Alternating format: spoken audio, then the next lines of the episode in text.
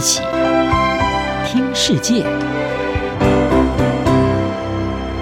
欢迎来到一起听世界，请听一下中央广播电台的国际专题报道。今天要为您报道的是国际舞台神隐近两年，习近平为何不出国？十月三十号举行的二十国集团领袖峰会，以及从十月三十一号登场的联合国气候高峰会，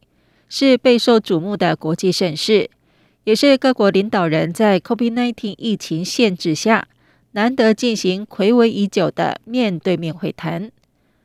但在全球领袖齐聚一堂的画面中，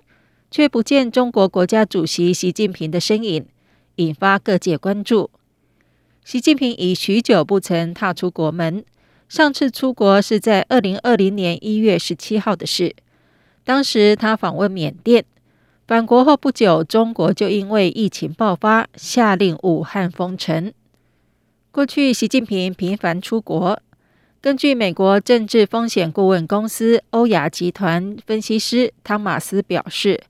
习近平在疫情前平均每年出访十四个国家。在海外出访的日期远超过美国前总统奥巴马和川普。疫情之后，习近平据守国内，足不出户，背后因素引发臆测。《纽约时报》就以“习近平二十一个月未离开中国，COVID 可能只是部分原因”为题，分析这位中国领导人不出国门，表面理由是因为疫情。但这也是中国在内政和外交重心上的转变，显示出中国不再认为有必要为了与国际社会合作而妥协。在中国日益崛起、战狼外交全球点火之际，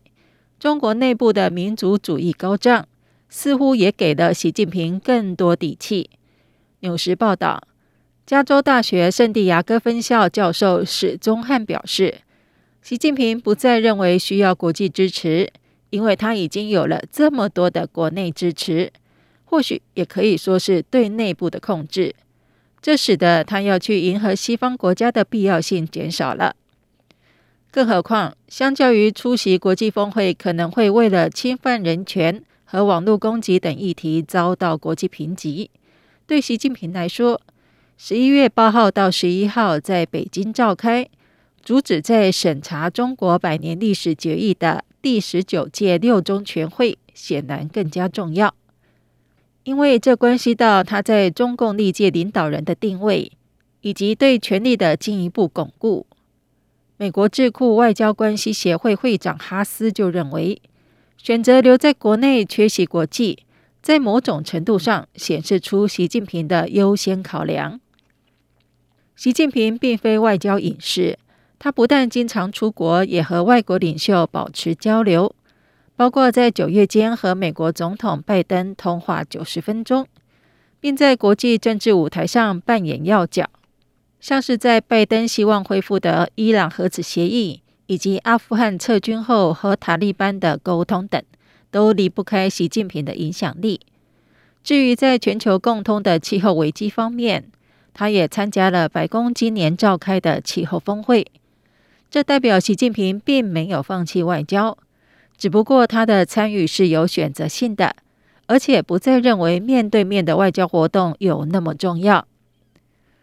中共将在二零二二年举行第二十届全国代表大会，预料习近平将在掌舵五年，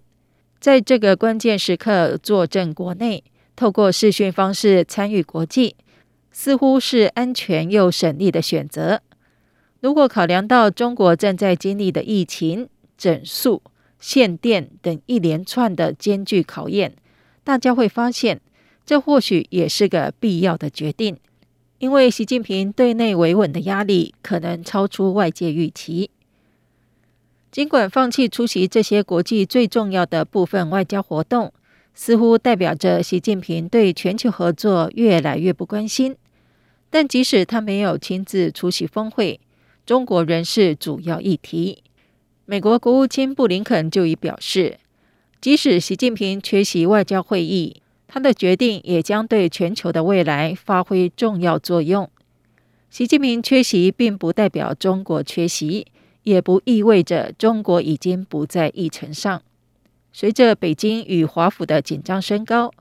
中国在新疆与西藏侵犯人权、对台武力威吓，以及在南海主权等议题上的强势行径，中国的一举一动持续受到国际社会的密切关注。无论习近平人在何处。以上专题由吴宁康编撰播报，谢谢收听。